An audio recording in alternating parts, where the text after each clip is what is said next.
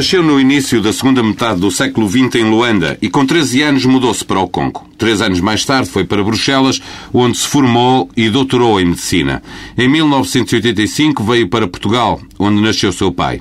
Foi administrador dos Médicos Sem Fronteiras e fundou em Portugal a AMI, Assistência Médica Internacional. Os portugueses conhecem-no por presidir a esta instituição. Hoje é candidato à presidência da República. Fernando José de la Vitier Ribeira Nobre é o convidado da TSF e do Diário de Notícias. Bom dia. Pronuncia bem la Vitier? Uh, de la Vita, em holandês, é é o nome de origem francesa, não, é uma família hugonote francesa que foge para a Holanda em por volta de 1685, por isso na Holanda ficou de la Vita, o nome original em francês era o de la Villette, mas pronto, quando se muda de país, eram hugonotes... Mas se eu lesse, se, se, se fosse francês, estava a ler bem. Uh, sim, sim, de la Villette. Como, quando e com quem é que decidiu vou ser candidato a Presidente da República? Com a minha mulher, embora ela estivesse completamente contra. Falei com imensas personalidades após ter decidido. E a todas fiz uma única pergunta. Tanto ao Jornal Ramalhianos, como ao Mário Soares, ao Dom Duarte, ao Adriano Moreira, ao Miguel Portas, ao Henrique Granadeiro, ao Carvalho da Silva, a todos fiz a mesma pergunta. Acha que este tapafúrdio, um homem como eu, com o meu percurso de vida, ser candidato à presidência da República, porque era a única pergunta que me importava. Se alguém achava que era completamente anómala, que não tinha cabimento. E lembro sobretudo da grande conversa que tive com o jornal Ramalhianos, uma hora e meia, ele me disse bem pelo contrário, o MIT tem todo o perfil que se enquadra na Constituição e na definição de um candidato à presidência da República. Mas a decisão foi uma decisão solitária, então não podia deixar de ser. Uh, mas afirmo desde já aqui, enfim, só agora é que a minha mulher se está, enfim, a adaptar à situação. Ela, como os meus filhos mais velhos, os meus irmãos, foram frontalmente contra, porque disseram, e até talvez tivessem razão, que de um momento para o outro eu iria passar de bestial a besta, uh, mas eu entendi, enquanto cidadão português, sempre fui, sou, que neste momento uh, da nossa crise nacional, que eu tinha deveres para com Portugal e por isso decidi fazê-lo. O senhor sabe, com certeza, que independentemente da resposta que me deu, que muitas, que muitas pessoas, isso, já, isso já, já foi escrito, tendem a ver a sua candidatura como uma emanação da vontade do Dr. Mário Soares, na, digamos, nas divergências políticas que mantém com Manuel Alegre. Como é que vê uh, essas, Não vejo isso como um insulto pessoal, porque quem me conhece sabe qual é o meu caráter. Eu sempre fiz tudo porque decidi fazê-lo. Uh, não é por acaso que nos meus livros eu digo sempre que eu sou a cabeça do rato e não o rabo do elefante. É um provérbio africano. Uh, Espanta-me que uh, as pessoas não se interroguem no sentido inverso, porque repara, o Dr. João Soares e o Dr. Alfredo Barroso estão com Manuel Alegre. E são elementos da família Soares também, que eu saiba. Então, porquê te, me acusam de ter o apoio? E se vier a ter apoio, devo já dizer aqui frontalmente, só ficarem honrado. Porque está, a contar, está a contar ter esse apoio? Não sei, não sei. Isso ele decidirá em consciência no momento que ele decidir. E, para quem conhece o Tomás Soares, entenderá que ele decidirá uh, solitariamente e só dirá quando entender. Mas eu devo dizer, não terei até orgulho se ele decidir apoiar-me. Uh, Permita-me que vos diga, porque eu saiba, o Dr. Mário Soares, Mário Soares não é portador da peste negra e que de certeza no nosso país deve haver poucos portugueses no decurso dos 36 anos da democracia portuguesa que nunca votaram nele nem que fosse uma única vez. Por isso, não sei qual é o anátema hoje o Dr. Mário Soares sociedade Quando perguntou a todas as personalidades que referiu no início desta entrevista se achavam um estapafúrdio à sua candidatura, não se lembrou de lhes perguntarem se fosse candidato votavam em mim?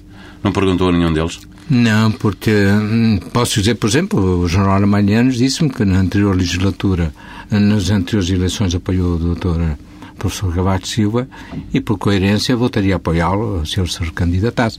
Eu lembro que ele disse ao jornal, eu não venho cá pedir-lhe o seu voto, eu venho ouvir um ex-presidente da República e falei, desde então, com os três ex-vice-presidentes da República vem-lhe perguntar é só se entende que um cidadão como eu não se deve ou não, não deveria candidatar. E o que é que lhe disse Mário Soares nessa conversa? Mário Soares disse-me, que já disse algumas vezes, uh, muito claramente isto. Se houver um candidato do Partido Socialista que não o Manuel Alegre, eu votarei no candidato do Partido Socialista. Se o candidato do Partido Socialista for Manuel Alegre, nessa altura eu reservo-me uh, a possibilidade de votar ou não, mas essa vai ser a minha decisão pessoal.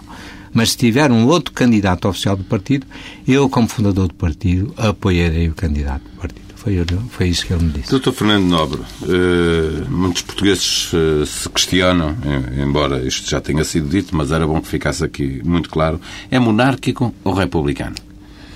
Não sou monárquico, sou republicano. Agora, é uma inverdade e eu acho isso espantoso, sabe?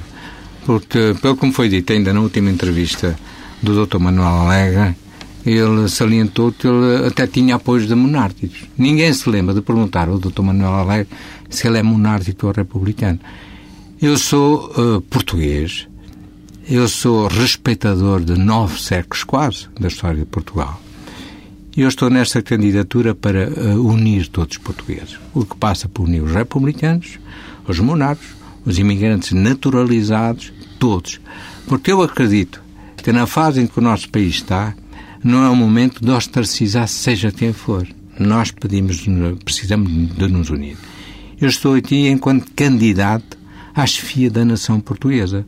Agora, posso dizer que não sou monárquico, mas que respeito integralmente nove séculos da história de Portugal e que sou amigo do Sr. Dom Duarte. Como sou amigo do Adriano Moreira, como sou amigo o senhor foi mandatário de, de Mário Soares, eh, foi também mandatário do Bloco de Esquerda nas últimas europeias, eh, também esteve com António Capucho. Como é que se define ideologicamente? É um homem de esquerda? É um homem de direita? Mas já eu não fui mandatário do Tomás Soares, fiz membro da, fui membro da Comissão de Honra, da Comissão Política das últimas eleições dele. Agora fui sim mandatário do Bloco de Esquerda ao Parlamento Europeu, porque entendi responder positivamente a um convite que o Miguel Portas me fez e fiz parte da Comissão de Honra em Cascais, eh, no Conselho de Amor, do António Capucho. De esquerda eu acho que não, toda a minha vida fala por mim. Eu sou um médico e sempre que eu tive que atuar enquanto médico perante um doente aqui ou em qualquer parte do mundo, eu nunca lhe perguntei se ele era de esquerda ou de direita. Eu toda a minha vida fala por mim. Porque eu acho que mais do que as palavras são as ações. Repara, eu levo mais do que três décadas de intervenção humanitária e social no terreno eu estive sempre, mas sempre, ao lado dos excluídos, dos esquecidos, dos sem voz. Os portugueses sabem isso e são... respeitam. Os, os, portugueses sabem isso e respeitam. Então isso faz de mim esses valores O que eu gostaria de tentar perceber é se o senhor, uh, uh, politicamente, até porque isso é importante para perceber para que soluções económicas e que visão uh, social é que tem do país, se, se considera um homem de esquerda ou de direita? Não, são... eu mais do que palavras, eu acho que as palavras estão gastas e esgotadas. Eles são as ações. Por de palavreado é muito fácil dar-se um carimbo de esquerda ou de direita eu demonstrei na prática o que eu sou. E não foi de seis meses nem de um ano. Eu levo 31 anos de intervenção social. Mas o senhor, ao nível económico, é um liberal? É um homem defensor do Estado Social Europeu? Não, sou, sou um homem do defensor, defensor do Estado Social Europeu. Sou um homem que defende a regulação do sistema financeiro. Sou um homem, e está patente nos meus seis livros, que já escrevi até hoje, sou um homem que exige maior fiscalização de certas operações financeiras. Sou um homem que exige a regulação do mercado financeiro. Sou um homem que diz se isso não se fizer, a crise financeira de 2008 vai se repetir e será muito pior. Sou um homem que diz que o mundo da finança e do mercado tem de se pautar por regras éticas e de cidadania. E isso está escrito. Quer dizer, e como é que tem votado? Nas presidenciais votou sempre à esquerda? Uh, não sei, nas últimas não... eleições, como se recordará, só pude votar do, do Mário Soares. Nas uh, outras, portanto, não me lembro. que votou nele. Uh, se eu lhe disser que estou casado há mais de 20 anos com a mesma pessoa e tu não sei em quem é que ela vota, porque o voto é secreto, se me, se me disser... secreto o seu, exceto aquele não, que sim, torna assumi, público, obviamente. Como aquele nas últimas autárquicas, evidente que é público o meu voto. Então, mas acabou de me dizer, ainda voltando um pouco atrás, que ao nível económico, é, eu, eu, eu tiraria essa conclusão, é um homem do centro-esquerda. Eu pergunto-lhe, e ao nível dos costumes, por exemplo, como é que vê as causas fraturantes que têm dividido ultimamente a, a cidade portuguesa? Para mim não são é causas fraturantes. Não são. Eu disse publicamente, acho normal uh, que se tenha publicado a lei do casamento dos homossexuais. Chamando-lhe mesmo casamento? Não, e, e acrescentar isso. Acho que podia-se ter encontrado uma outra terminologia por casal, casamento, mas isso, isso são detalhes quanto a mim. O que importava é que não houvesse a discriminação negativa que havia. O que importava é que as pessoas todas, e mais uma vez pela unidade da nossa nação, é que elas não fossem discriminadas negativamente. Agora, se me pergunta frontalmente, teria optado ou teria gostado de uma outra palavra que a palavra casamento? Sim, teria optado por uma outra palavra se tal fosse possível. Mas se não, não vejo isso como problema nenhum. Antes, pelo contrário, acho que é uma solução que leva ao apaziguamento uh, na sociedade portuguesa, para mim, e acho que uh, acaba com uma discriminação negativa para uma população já significativa. E também diz o mesmo para o aborto, para o divórcio? Eu, para o aborto, é muito simples. Eu disse, porque até tem na minha comissão de hora o professor Gentil Martins, como sabe, é um feroz anti-aborto. Eu disse só isso e repito. Eu não quero mais que no meu país haja bebés atirados para as fralhas e para as sanitas de certos cafés esconsos. Se o nosso país tiver condições sociais e sanitárias, tal uma Dinamarca, tal uma Noruega, uma Finlândia, para criarmos um sistema de suporte social e sanitário para todos, muito bem. Agora, se é para continuarmos a assistir como assistíamos, bebés encontrados nas fragas do nosso país, então, então se restaurasse o sistema da roda, que talvez fosse até mais justo para as crianças abandonadas. Por isso, enquanto o sistema social e médico do nosso país não criar as condições perfeitas para que o aborto possa ser, enfim, eh, dispensado, eu prefiro, nesse caso, então, que as mulheres possam abortar em situação segura, porque permita que lhe diga, enquanto médico, eu tive que tratar algumas eh, pessoas que abortaram clandestinamente por dilatações de paus com infecções e septicémias e hemorragias terríveis, eu acho que isso é que é imoral, não é, não é saudável. Por depois, o que assistimos também é uma profunda hipocrisia de certas pessoas. Frontalmente, é assim que eu sou. Porque muitas pessoas até te dizem que são contra o aborto, de classes abastadas, nunca se coibiram de ir abortar a Londres, por exemplo, uhum. ou à Espanha. E por isso, vamos ser, eh, enfim, sinceros, eh, eu, não, eu gostaria que isso não fosse necessário. Mas então, criemos as condições para que tal não seja necessário. Uh, eu uh, ouvi, ouvi as suas respostas a estas últimas perguntas e tanto no, no, no, que diz respeito à economia como diz respeito a, a estas, a estas uh, causas ditas fraturantes e arriscaria dizer que o, o senhor é um homem de centro-esquerda. Possivelmente sim, sou com, sim, é nessa área que eu talvez me situaria, mas com um sentido patriótico intenso. Repare, eu vivi 20 anos em Bruxelas.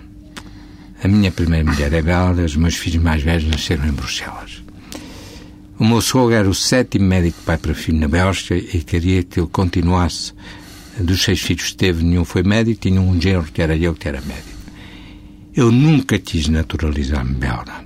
Não obstante, todos os colegas portugueses que lá chegaram depois de mim estão lá hoje como belgas, com a dupla cidadania. Eu nunca me, me naturalizei belga porque entendia que seria talvez uma afronta à Portugalidade que o meu pai representava. Por isso eu sou um patriota. Sabe o que me custa atualmente? É sentir como, como se as pessoas aceitassem que há uma espécie de fatalismo lusitano, uma inevitabilidade de nós estarmos sempre a ser citados, quase, sempre pelas piores razões. E isso custa-me.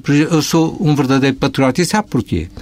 Porque ao longo das minhas múltiplas viagens pelo mundo, eu já estive em mais de 160 países, passo, passo o número, eu, eu, eu, tenho contactado com inúmeras provas que demonstram que o nosso povo, que o povo português, é um povo ímpar, desde que devidamente dirigido por lideranças que dão exemplo uh, de, de, esforço, uh, que tenham desígnios, tenham estratégias.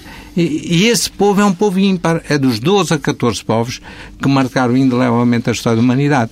E por isso, sim, eu devo ser alguém de centro-esquerda, se me quiserem pôr um carimbo, podem pôr esse, mas uh, com um patriotismo muito pronunciado. Isso quer dizer que acha que normalmente o, a esquerda não é associada para Não, o que acha é que infelizmente no nosso país, mercê talvez de uma apropriação durante décadas da palavra pátria por um sistema, enfim, ditatorial que tivemos, acho que muita gente ainda tem eh, vergonha de se assumir como patriota. Eu não tenho vergonha nenhuma, tenho muito orgulho em dizer que eu sou patriota. Um patriota que é de centro-esquerda disputa os votos eh, a Manuel Alegre ou a Cavaco Silva? Não, eu não disputo os votos eh, nem um nem o outro. Porque Quem é o seu principal adversário nas presidenciais? Não, o principal adversário é a situação do país. Porque, repare, tudo me distingue do Manuel Alegre e do Cavaco Silva. Eu não faço parte do sistema. Nunca vivi do sistema e tenho tantas culpas na situação do país como os meus caros amigos. Acho que eles têm muito mais do que eu. Por isso, eu não faço parte do sistema. Eu fui um homem que, mais do que palavreado uh, sobre questões sociais e humanistas, eu atuei. Eu, em 14 anos no país, para aqueles que dizem que eu não conheço nada do que se passa no país, porque andei sempre lá fora, eu abri 14 centros sociais no país, de Lousada até às ilhas. Eu percorro todos os anos mais de 50 mil quilómetros pelo país. Eu conheço o meu país. O meu adversário real, e é por isso que eu me ergui, é porque eu entendi que nenhum dos candidatos que se perfilavam já, quanto a mim, reuniam as condições necessárias para combater, combater hoje uh, a desesperança que está instalada entre nós e, sobretudo, entre a juventude. Por isso, eu não me ergui contra A, B, C ou D. Eu ergui-me enquanto um cidadão português que, mercê de uma trajetória de vida dos 27 aos 58 anos, entendeu ter acumulado uma experiência de vida, uma visão do mundo, uma mundivivência, da lusofonia, da lusitanidade e uma, um conhecimento real do país, real do país, que poucos talvez terão. Entendi que eu talvez fosse a pessoa adequada para levar à motivação, à mobilização, ao acreditar. E porque penso que ainda tenho as forças anímicas em mim, hoje, para poder mobilizar um povo que está numa descrença total, que já não acredita, que está de novo a emigrar. Porque os números do nosso desemprego são os números oficiais. Se nós não tivéssemos numa onda emigratória, sobretudo os jovens, onde o desemprego já ronda os 25% até aos 25 anos, possivelmente o número do nosso desemprego seria muito maior do que é hoje em dia. E por isso eu não me ergui contra a ABCUD. Eu ergui-me como cidadão português que sou, entendo que posso dar um contributo positivo pelo pilar da cidadania, que foi sempre o meu, como cidadão apartidário sempre fui, com uma visão suprapartidária da função do Presidente da República, porque eu na Presidente, na Presidente da República sinceramente acredito que eu vou poder dialogar com qualquer futuro Primeiro-Ministro, ou atual, em pé de igualdade, sem apriorismos negativos ou positivos. Eu, eu penso que na situação presente do país, o país precisa, na presidência da República, um cidadão verdadeiramente suprapartidário, sem apriorismo contra ninguém. E não tem tido? Dia e não tem tido?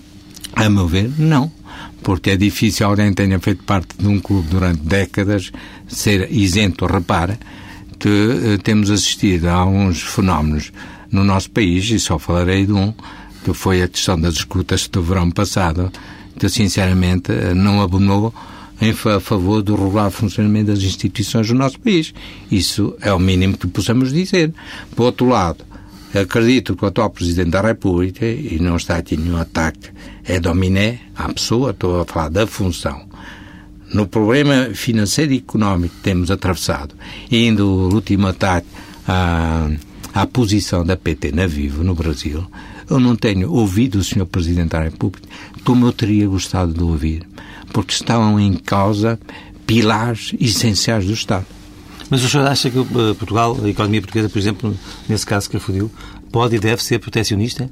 Não, o que eu acho é que o nosso país, à semelhança do que faz a Alemanha, a Itália, a Espanha, a, Itália, a Bélgica, não vejo porque que o nosso Estado, em certos pilares da nação, energia, água, portos, aeroportos, não tem uma participação económica muito mais forte do que ele tem e que permita que essas empresas vitais para, para a nossa soberania também não possam ser alvo de ataques como aquela que a PT agora está a ser no mas momento da fragilidade uma empresa, nacional. Empresa, uma empresa cotada em bolsa e, portanto, tem acionistas. Sim, está bem, mas talvez a gold share que o Estado tem, eh, não sei se vai ser suficiente para proteger esse pilar essa maior Portanto, empresa o Estado do país. devia ter garantido uma participação maior meu ver, de sim. referência na, ver, na, na PD.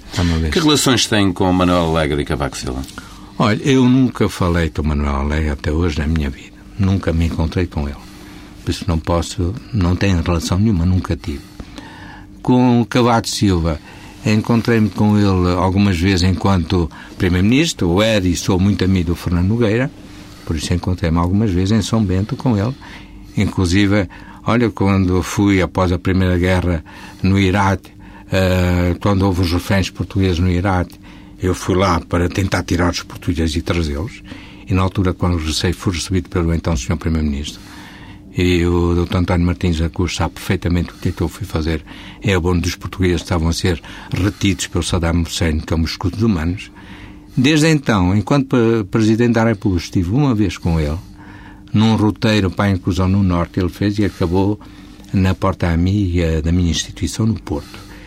E eu disse lá, eh, e reafirmei sempre o que eu vou dizer, e neste discurso também eu disse, que a nossa pobre- pobreza era a nossa grande vergonha coletiva. Porque acho que o é, sinceramente, também é a minha, enquanto português.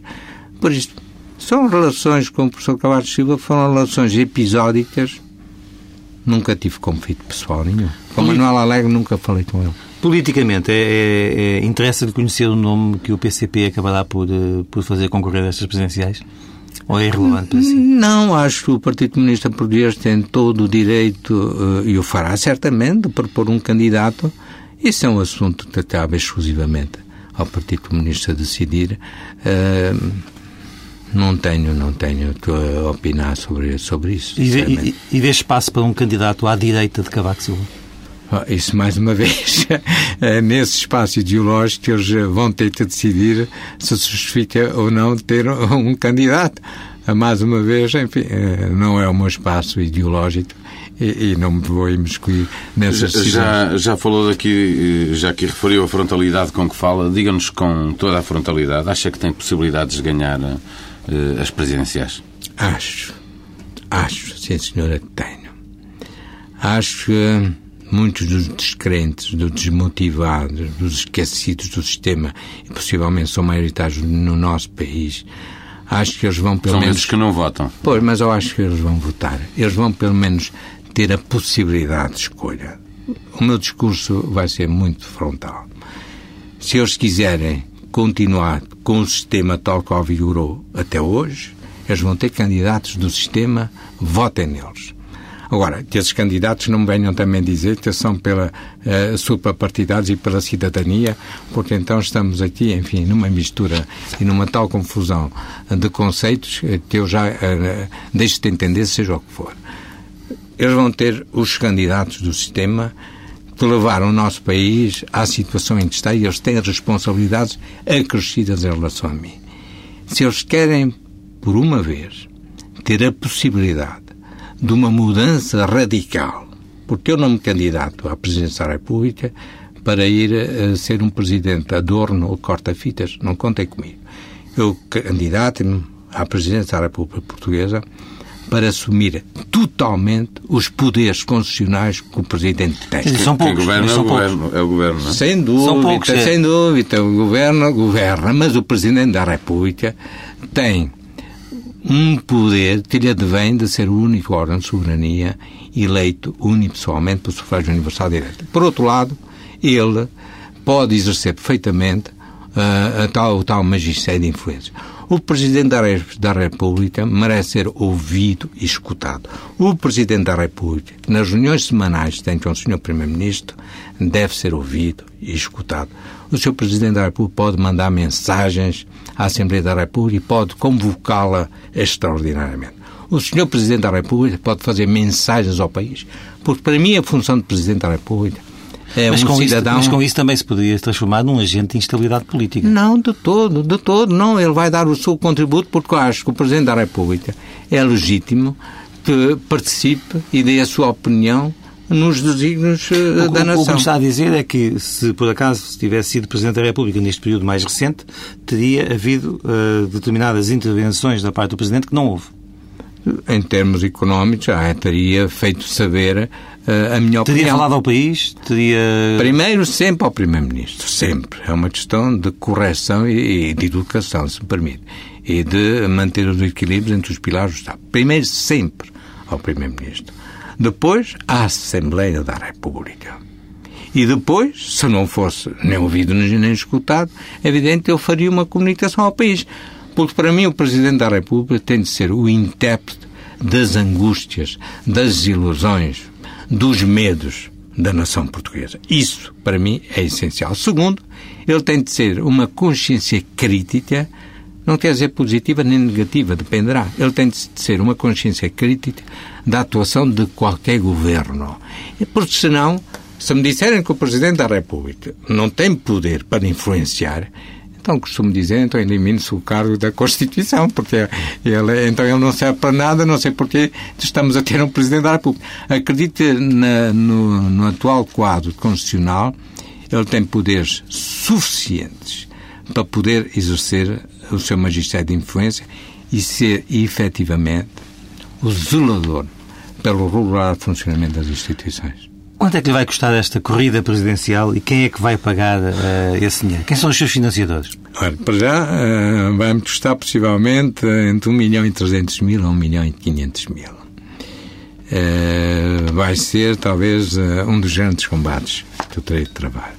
Como sabe, um, um candidato pela cidadania só pode receber donativos individuais, não poderá receber e não irá receber donativo de nenhum partido político. Qualquer donativo da empresa implica para mim um processo crime. E por isso eu vou fazer o apelo à cidadania portuguesa.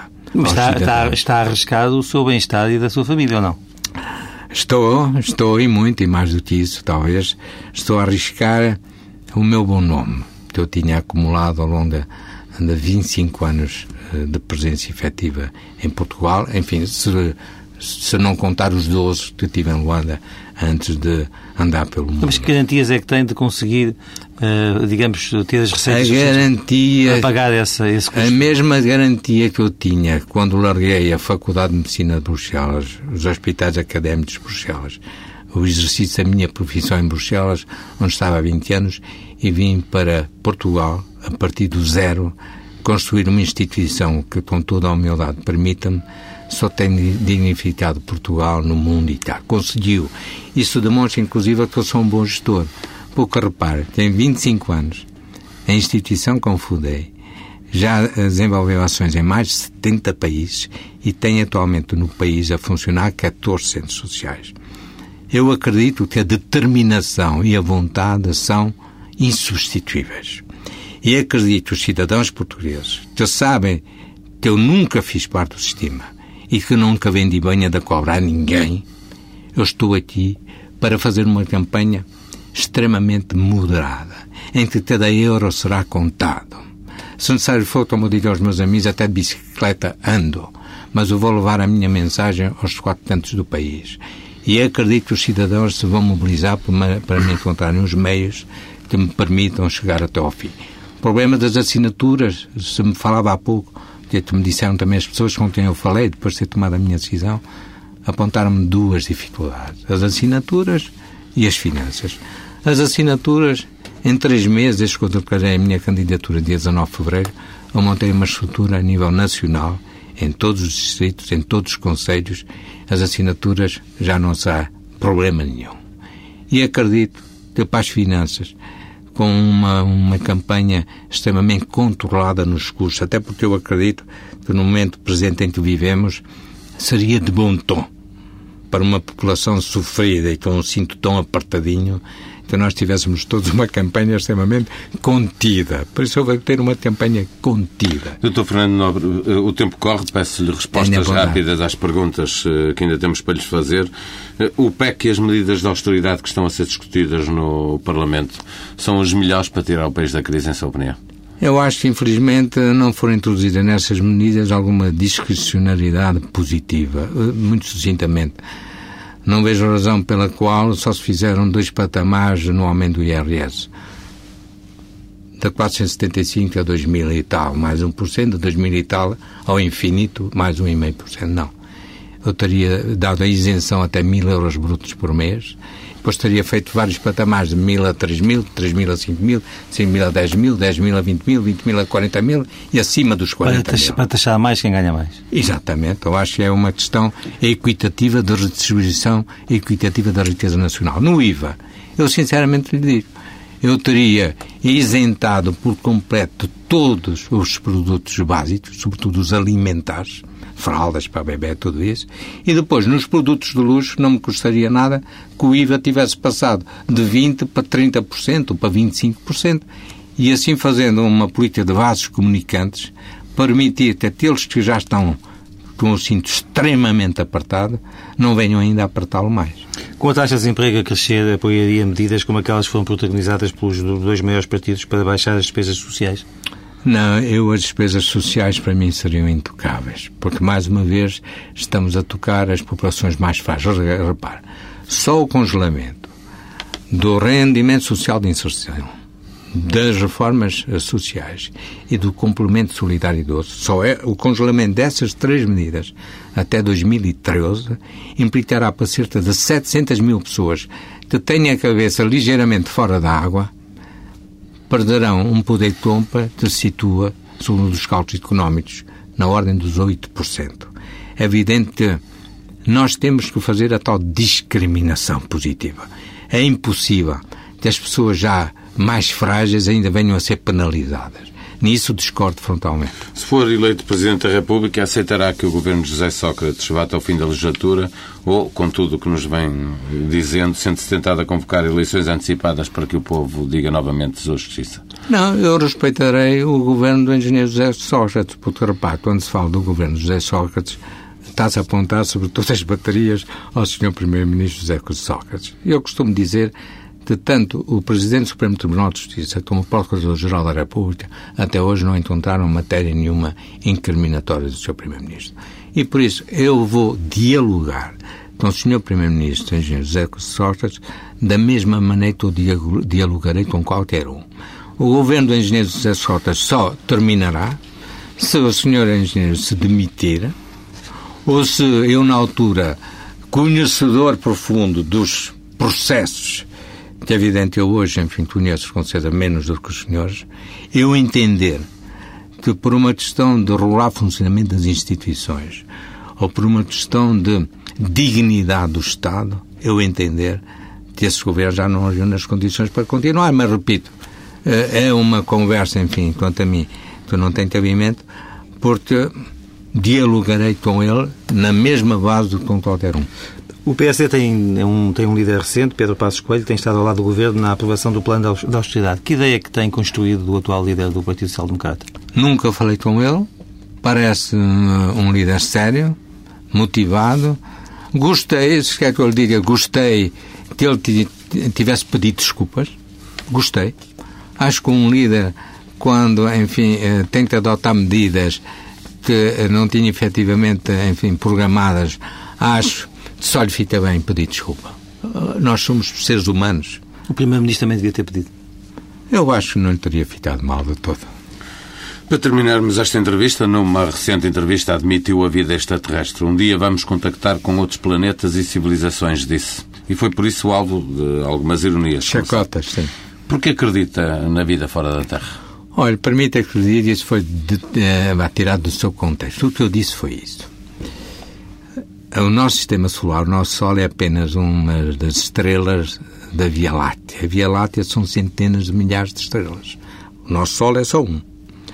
Há centenas de milhares de, de, de, de galáxias maiores do que a Via Láctea. O que eu disse é que não me espantaria que, pela lei das probabilidades, neste universo infinito, em expansão, em contração, não sei, mas que houvesse outras vidas além da nossa não me parece, e não sou o único. Mas não grande... disse isso por ter visto um OVNI? Não, de todo, de todo. Agora, essa, como eu vi num, num desenho, enfim, nos bonecos, dizer que eu estava a anunciar para breve a chegada dos OVNIs, desculpa, é, sabe, eu tenho pensado muito no Mahatma Gandhi. Mahatma Gandhi dizia apenas isto. Primeiro ignoram, depois fazem troça, gozam, depois insultam e atacam, e então já ganhou. Eu tenho estado a percorrer essa. eh, Enfim, É o seu, é, é- é o seu referencial político, Gandhi? ah, sem dúvida, é um ser humano de exceção, é daqueles seres humanos como o Mandela, por exemplo, como o Martin Luther King. Há esses três seres humanos, enfim, tô, como o Albert Schweitzer é outro, mas são assim seres humanos de uma dimensão fora de comum. Outra posição controversa sua tem a ver com a política externa. Garantiu eh, que fará questão de falar com, sobre a Olivença ao rei de Espanha. Não acha que isso poderia destabilizar, destabilizar relação dos dois países? mais Também uma não vez. Mais uma vez, repito, aquela entrevista naquela revista foi uma entrevista para assassinato, mas não me assassinaram. O que eu disse foi o seguinte. O problema de Olivença é simultâneo, em termos históricos, com o problema de Gibraltar, por volta de 1808. O que eu disse é sempre que um barco de guerra inglês para em Gibraltar, o governo de Madrid convoca ah, o embaixador da- Sua Majestade para fazer um protesto. É evidente está fora de questão, enfim, entrarmos em guerra, seja com quem for. Estamos num mundo em que o diálogo, eu sou um ser eh, que pugna pelo diálogo. Eu já dialoguei com ditadores, tais como Mobutu Sese Seko, o Ayatollah Khomeini, o general Aidemar do Togo, que era presidente há 44 anos. Eu sou uma pessoa de diálogo. Agora entendo, enquanto português que sou, não vejo por que razão Espanha pode protestar cada vez que um barco inglês para em Gibraltar e por que nós não podemos protestar, não quer dizer entrar em guerra. Falar como amigos. Eu acho que os amigos têm que falar olhos nos olhos. Mas as conversas têm que ter um objetivo. Acha que é racional hoje em dia pensar que Portugal... Não, é evidente não. Não, é evidente não. É evidente não. Estou consigo. Agora, não deixa. eh, eh, então, eh, aceitemos uma vez por todas e os nossos mapas deixem de ter aquele tracejado, incluindo Olivença no mapa de Portugal, porque historicamente as nossas fronteiras, aí o problema entre as pontes, etc, etc. Agora, o que eu digo é que essas coisas têm de ser resolvidas com tempo. E por que não? Entre duas regiões do país, a Extremadura, eu Baixo Alentejo, o Alto Alentejo, e definimos isso pacificamente, deixando ali, enfim, uma liberdade de, de- de movimentação total. Agora, não deixa de ser, enfim, um episódio histórico simultâneo, Gibraltar e Olivença, com duas posturas diferentes no diálogo, Espanha, Grã-Bretanha, Espanha, Portugal. Eu acho que nós não somos inferiores a ninguém e, e- e temos que nos dar também ao respeito. É tudo. Foi apenas isso que eu te quis dizer. Dr. Fernando Nobre, bom dia, muito obrigado, por ter Obrigado, vindo à. TSF e ao Diário Notícias. Obrigado, eu.